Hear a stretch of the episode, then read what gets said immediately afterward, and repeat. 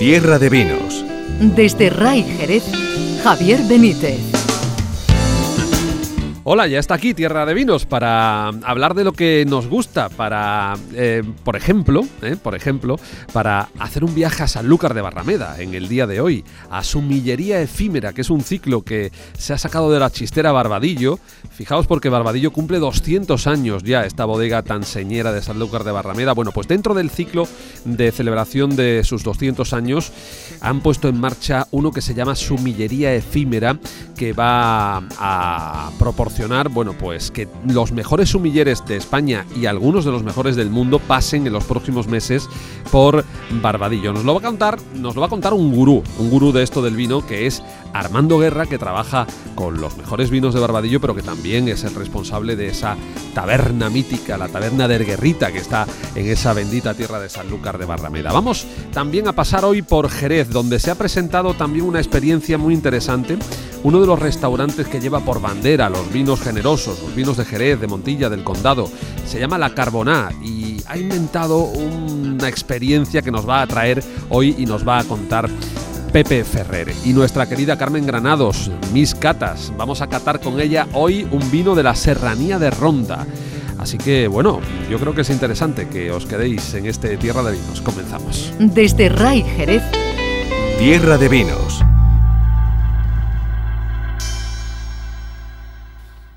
Vamos a comenzar y lo hacemos con un hombre que yo creo que es de los más envidiados del mundo del vino, por el lugar donde vive, por el negocio que regenta, por la bodega en la que trabaja. Armando Guerra, muy buenas tardes.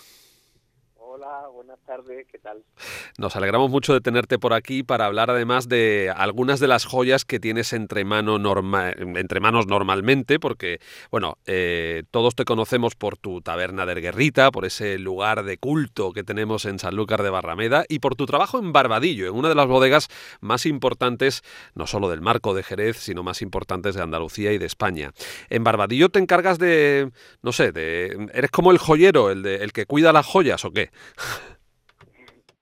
Bueno, una parte de mi trabajo sí que tiene que ver con eso. Yo tengo que reconocerte que, que no sé si estoy soy envidiado, lo que sí sé es que tengo mucha suerte, porque lo que has dicho tú es cierto, vivo en un sitio maravilloso y tengo y tengo dos trabajos que son que son verdaderamente una, una suerte.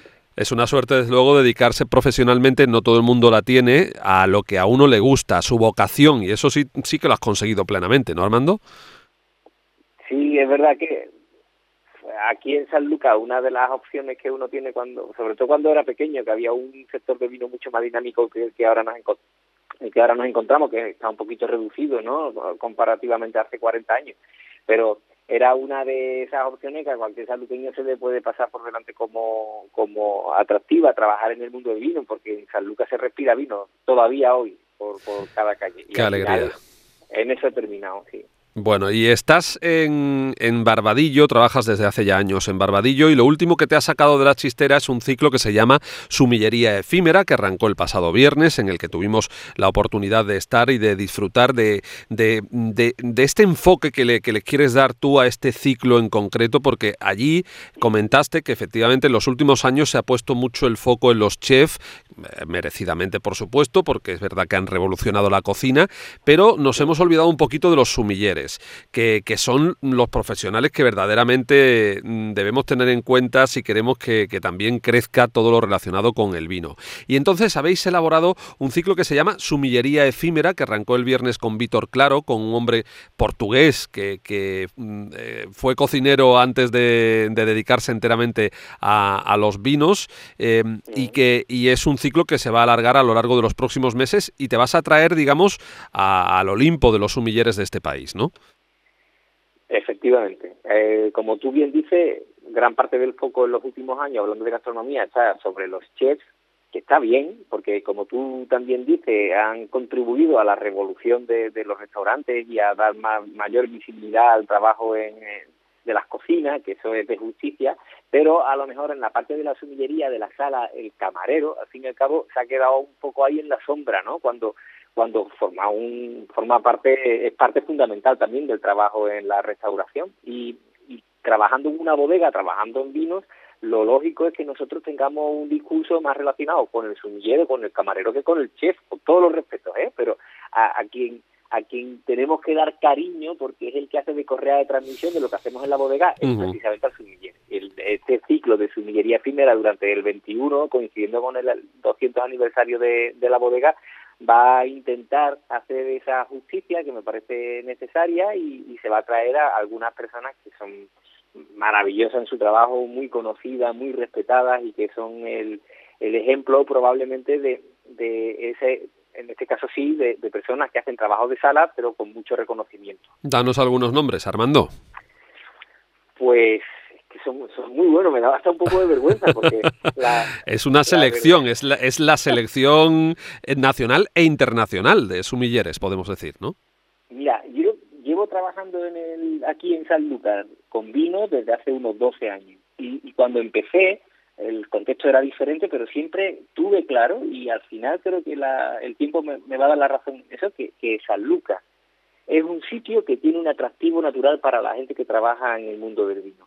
Eh, a cualquier persona a quien le guste el vino en cualquier sitio del mundo estará encantado de pillarse un avión y venir aquí. no me cabe duda. Uno de los focos mundiales de enología, ¿no? Claro, esa es la ventaja que tenemos también ahora en Barbadillo afrontando esta organización y, y, pusimos sobre la mesa una serie de nombres, prácticamente todos dijeron que sí a la primera. Y viene eh, Pitu Roca del Seller, Navarrete de Quique da Costa, Bernat Moraviu, que es el próximo de Alquimia, David de Angelita, Miguel Ancho de Acurva. De fuera viene eh, Paz Levinson, que trabaja con Pique en Francia. Eh, Rubén Sanz, que viene de Pian Banner de Suecia. Ha venido Víctor Claro.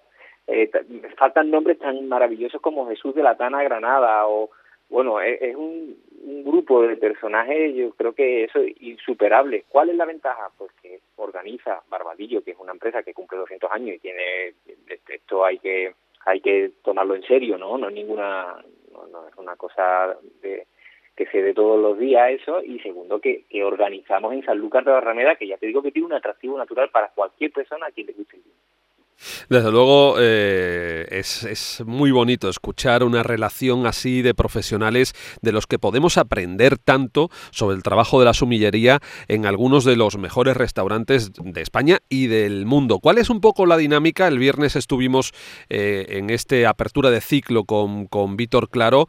Eh, se pusieron sobre la mesa algunos platos con recetas suyas del propio Víctor, pero claro, el caso de, de, de Víctor Claro es, es ciertamente peculiar porque como decimos, antes había sido cocinero y bueno, trajo también parte de su cocina. Pero ahora los sumilleres cuando lleguen en las próximas citas que, vais a programar a lo largo del año, ¿cuál va a ser la dinámica de la actividad que van a desarrollar allí en Barbadillo?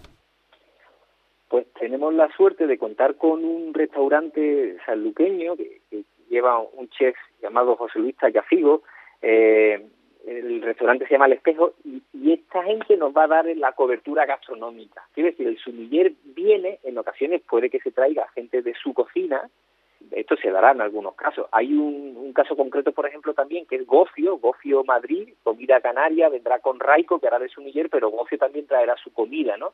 En otros casos eh, vendrá solo el sumiller y, y en esas circunstancias lo que haremos será trabajar con el espejo que le dará el soporte gastronómico que necesita para el maridaje, porque no son catas, son servicios maridados, son eh, armonías que el sumiller va a ofrecer en un espacio pequeñito, muy bonito, que se ha recuperado en el centro neurálgico de, de la bodega Barbadillo.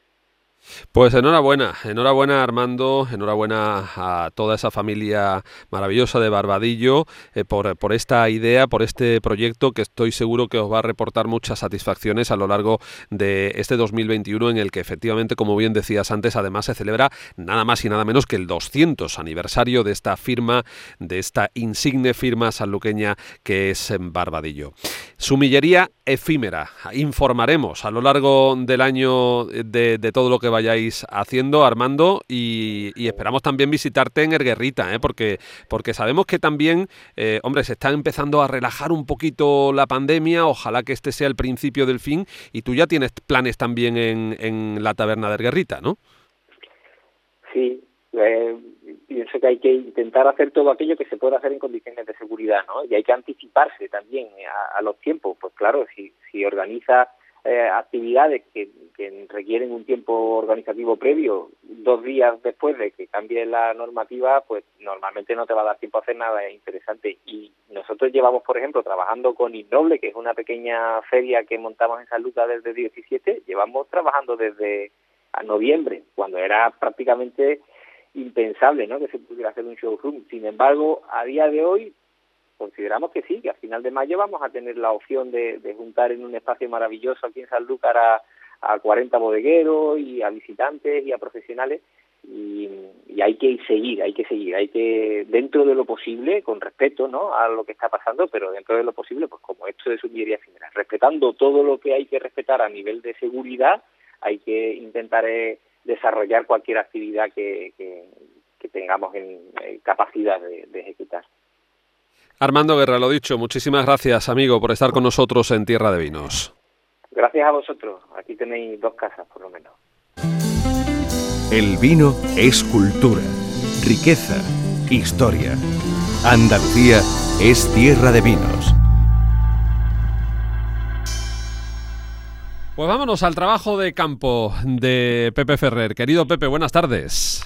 Muy buenas tardes, Javier. Bueno, hoy nos traes una propuesta, un ciclo que se ha presentado esta misma mañana eh, en Jerez, de la mano del Consejo Regulador de los Vinos de Jerez y de un restaurante que, digamos, rinde tributo en cada uno de sus platos y de sus propuestas a los vinos generosos y a los vinos del marco de Jerez eh, y, que, y que nos trae algo nuevo y supongo que muy apetecible, la carboná. Cuéntame. Sí, pues nada, si te hablo de un solo pago, un por solo palo, eh, pues claro, eh, muchos oyentes podrán pensar que estamos hablando de flamenco y que estamos en otro programa, ¿no? Pero un solo palo es la iniciativa, porque la iniciativa es del restaurante La Carbonada de Jerez, de su cocinero eh, Javier, y bueno, Javier Muñoz ha, ha ideado una forma diferente de hacer eh, acercar a los oyentes, a los oyentes, por supuesto, y a los clientes el mundo del vino en la gastronomía y es con un maridaje muy simpático. Ellos eh, eligieron la sede del Consejo Regulador, concretamente la, la bodega de San Ginés, para presentar esta iniciativa a los medios de comunicación y consiste en que frente a lo que habitualmente se hace, es que se eligen distintos tipos de vino para maridar un menú de gustación, ellos en este caso han creado un menú de gustación que van a maridar con un solo palo de vino de Jerez. ¿Qué es esto del solo palo? Pues eh, bueno, eh, hace alegoría a ese mundo del flamenco, de distintos palos del flamenco, y en este caso identifica cada tipología de vino de Jerez, pues manzanillas, finos, amontillados, olorosos, palos cortados, con eh, bueno, pues su diversidad, ¿no? Entonces van a comenzar, en este caso, con un, con un menú dedicado al amontillado y entonces podemos hacer toda la comida con distintos tipos de amontillado. Esto, sin duda, es todo un reto para el cocinero y para la sala, pero viene a demostrar la gran diversidad de estilos que existen incluso dentro de cada tipología de vino de Jerez. Evidentemente, cuando hablamos de amontillado no hablamos solamente de un estilo de amontillado, sino que podemos encontrar distintas formas de pensar o de ver o de manifestar el, amontillado desde las distintas bodegas de el puerto Jerez y San Lucas, ¿no? con distintos caracteres, con, puntos de frescura diferentes y por supuesto también jugar con los años de crianza y, eso pues da un abanico tremendo de posibilidades para poder para poder validar. Qué interesante, una vez más, Javier Muñoz y la Carboná que se ponen al frente de, de, ese ejército de defensores del, vino de Jerez que hay en la hostelería y que tú conoces y que tú conoces muy bien. Y como bien decías, Pepe, esto nos, nos permite indagar. Yo, por ejemplo, eh, y alguna vez lo hemos hablado tú y yo, eh, hemos hablado, por ejemplo, de la diversidad de finos. Eh, cuando hablamos de un, de un fino de Jerez o de un fino del marco de Jerez, oye, cuidado, porque es muy diferente mm, dependiendo de las las marcas, de la crianza, de la bodega, de la, de la zona de crianza, por ejemplo, el fino del puerto, de donde tú eres, ¿sabes? Que tiene otras, otras cualidades eh, muy distintas al fino que, que, se hace en Jerez. En fin, que como bien decías, dentro de cada tipología podemos descubrir una, variedad también tremenda. interesante, sí, sí, y todo eso trasladarlo a la mesa. Es cierto que Javier Muñoz y que el restaurante La Carbona lleva muchos años dedicándose a lo que es la cocina del, del entorno del vino de Jerez, eh, a, acompañar sus menús ofreciendo maridajes con todas las tipologías de, vino de Jerez. Y yo, bueno, he tenido la suerte de poder pasear por toda España y disfrutar de muchas de, de estas propuestas que se hacen en muchos restaurantes. Pero la novedad aquí es centrarnos durante una comida en un solo tipo de vino de Jerez. Ellos han comenzado eh, este trabajo con el amontillado, así que hoy se ha presentado y mañana ya cualquiera de nuestros oyentes eh, puede eh, acercarse al restaurante La Carbona y de momento pues serán oyentes de, lo que es la provincia de Cádiz, pero en breve esperemos que la situación vaya mucho mejor con esto del COVID y que podamos movernos por Andalucía y que entonces podamos descubrir este menú. Vamos a comenzar eh, va a poder disfrutar del menú dedicado al amontillado, pero en verano, lógicamente, pues llegarán los finos, las manzanillas, los menús mm, dedicados a estos vinos, y en el otoño, pues, eh, y, otoño-invierno, pues llegarán los olorosos, los palos cortados, los vinos con, con más profundidad. Y el menú es muy interesante. Van a comenzar con una crema de zanahoria eh, que va a ir con un amontillado almacenista de Cueva Jurado de Bodega Lustao, San Lucas, un arroz meloso de setas, trufa y jabalí, que irá con un amontillado de una bodeguita muy interesante en Jerez, que es la Cruz Vieja, el amontillado Cruz Vieja de bodega Faustino González, unas mollejas, mollejas, glaseadas con amontillado y brasas, eh, que van con el amontillado Viñave de González Díaz, un tío Pepe con mucha edad, por decirlo así, como le gusta decirlo a Antonio, a Antonio Flores, eh, un rodaballo una, con una viruté con fino en rama, que irá con el amontillado tresillo de bodega Emilio Hidalgo, esa bodega también emblemática de la calle Clavel en Jerez. Y eh, la parte salada termina con una pluma ibérica, con un mole, que es un niño mexicano, una salsa mexicana muy interesante y con vegetales, que va con, con todo un Rolls Royce de, de esta tipología de vino, que es el amontillado Jalifa, Bors, un vino que supera los 30 años de vejez, de crianza media, de bodega Williams Humber. Y terminando con una cuajada láctica de, de, los quesos del bucarito, una cuajada láctica de la que sería del, del bucarito, con violetas y frutos rojos. Eso va con un amontillado medium dry de Harvey's de bodega Fundador. Eh, creo que es un recorrido muy interesante, eh, desde esos amontillados secos, afilados como cuchillos, a este último amontillado con un ligero toque de Pedro Jiménez, un amontillado abocado de, de Harvey, y, que además eh, van a servir estos dos últimos vinos, tanto el Jalifa Bors de William Humber como este Medium Dry de Harvey, lo van a servir junto con la carne y para poder disfrutar eh, de la carne y el postre con un vino absolutamente seco o un vino absolutamente con un toque eh, goloso, ¿no? Y ver un poco cómo funcionan estos dos vinos y así demostrar cómo con un postre y con un plato de carne uses el jerez que uses en estos dos matices, vas a tener sensaciones muy diferentes con el mismo plato. Bueno, y si no podéis pasaros por la carbonaje en los próximos días, en las próximas semanas, que esto se puede experimentar en casa también, ¿eh? perfectamente, como tú siempre ah, nos dices, ¿eh? que podemos nosotros hacer nuestros pinitos, hacer nuestras carnes y, maridarlas perfectamente, o cualquier plato eh, que nos apetezca y maridarlo perfectamente con cualquier vino generoso de Jerez o de Montilla o de los vinos generosos que tenemos. Condado. Del condado de Huelva también, por supuesto. Bueno, Pepe Ferrer, querido amigo, la semana que viene más. Y seguro que mejor incluso. Seguro, seguro. en Tierra de Vinos. Trabajo de campo. Gracias, amigo. Un abrazo. Tierra de Vinos. Llega el momento de mis catas en Tierra de Vinos, así que vamos a saludar a Carmen Granados, que hoy nos lleva a un lugar, bueno, uno de los rincones de esos paisajes, de esos parajes de Andalucía que son maravillosos desde todo punto de vista, pero también a la hora de hablar de la elaboración de vinos. Nos vamos eh, a la serranía de Ronda. Carmen Granados, muy buenas tardes. Hola, buenas tardes Javier. Pues sí, efectivamente hoy nos vamos a ir a, la serranía de Ronda, ¿eh? a nuestra querida provincia de Málaga, que bueno, tiene fama vitivinícola mundial y que bueno, ahí en ese paraje tan, tan sumamente idílico, pues está la bodega La Melonera. Y una de sus creaciones, que me parece un vino mm, a tener en cuenta, es la encina del inglés, que es un vino blanco que crece en los viñedos entre 12 y 15 años y, bueno, es afrutado, fresco, ya veremos después en su cata. Si te parece, pues eh, mm, hacemos un poco de historia de lo que es su bodega. Como te digo, la bodega a la que pertenece esta encina del inglés es eh, la melonera que, bueno, eh, la melonera tiene, a mí me, llama muchísimo la atención la filosofía que tienen ellos, porque lo que ellos pretenden, ellos está basado su trabajo en dos temas fundamentales, que es la recuperación de las variedades históricas y autóctonas y el cultivo de la viticultura, de, o sea, del vino.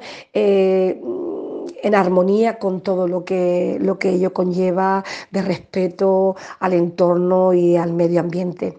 Eh, de donde nace este vino, esta encina del inglés, es una finca que tiene unos 200, 200 hectáreas aproximadamente y fíjate tú, está en una altitud entre los 650 y 950 metros de, de altura, con lo cual pues hay un cambio de temperatura de unos 20 grados de, Mm, de, la mañana a la noche. Esto con la lluvia que, cae eh, durante el invierno, pues lo hacen un sitio inmejorable para criar uvas. Esta mm, eh, bodega nació en la primavera de 2003 y forman un equipo eh, muy interesado en, en tener una excelencia dentro de la creación y elaboración de sus vinos. Entonces, mm, están diseñando novedosos métodos de emparrado y de control de las cepas jóvenes, em, porque lo que quieren es que estén, que estén bien aireadas, que estén también bien expuestas al sol y que de esa forma las condiciones de madurez eh, sean las idóneas y la, bueno, tengan la seguridad de que van a tener eh, los grados de azúcar que ellos eh, requieren para después elaborar un vino mucho más auténtico y mucho más con muchos más matices. Estupendo, Carmen. Pues venga, vamos a pasar ya a la cata y así nos vas contando también algunas cositas más sobre este vino. Si te parece, Javier, mientras que abro el vino y lo sirvo en la copa, te voy a ir contando un poquito por qué este nombre de la encina del inglés. Tú sabes que Andalucía y Málaga en particular pues ha sido siempre una, una zona en la que los ingleses pues eh, se, han, se han sumergido porque realmente les ha atraído mucho el clima, el, el, paisaje, la gente, con lo cual pues han sido siempre unos enamorados. Y es aquí que yo creo que la melonera le ha hecho un pequeño homenaje a estos ingleses pues porque, bueno, cuando eh, ellos estaban aquí, eh, después que, se iban, pues eh, daban a conocer esta provincia, sus pinos, su gente, con relatos, con, con, dibujos. Y entonces, pues bueno, de ahí viene este nombre de la encina del inglés, que como ves tiene una etiqueta preciosa. Bueno, pues si te parece, pasamos a la cata. Mira, a la vista tiene un color amarillo Limón, súper limpio, súper brillante. Es eh, muy, muy bonito. Si nos lo llevamos a nariz, wow, tiene una carga frutal tremenda. Eh, me recuerda mucho a los frutos de hueso, eh, melocotón, albaricoque, nectarinas.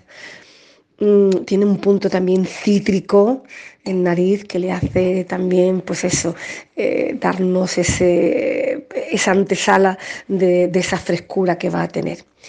Si nos lo llevamos a la boca, es un vino fresco, es, eh, tiene un es un poco salino, mm, tiene volumen, el posgusto es muy largo. Mm, deja una sensación fresca, pero una sensación fresca pero que te envuelve la boca, o sea que fresca y, y, grasa, y grasa a la vez. Es muy redondo, muy equilibrado. muy largo. Te invita a seguir bebiendo. Es un vino fantástico.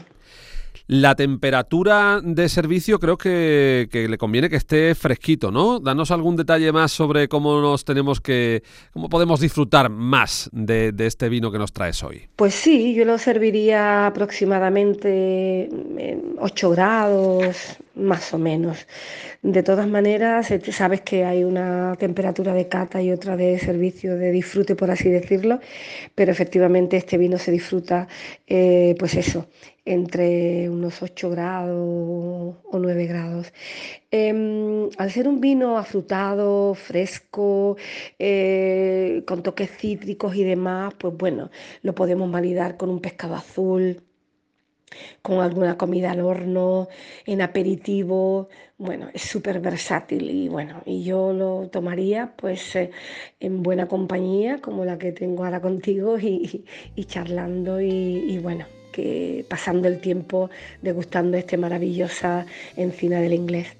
Gracias Carmen Granados y gracias también a todos vosotros. Aquí ponemos el punto y seguido. Ya sabéis que nos podéis encontrar la semana que viene en la revista de RAI, los jueves a partir de las 6 de la tarde y también en la plataforma podcast de Canal Sur Radio. Tierra de Vinos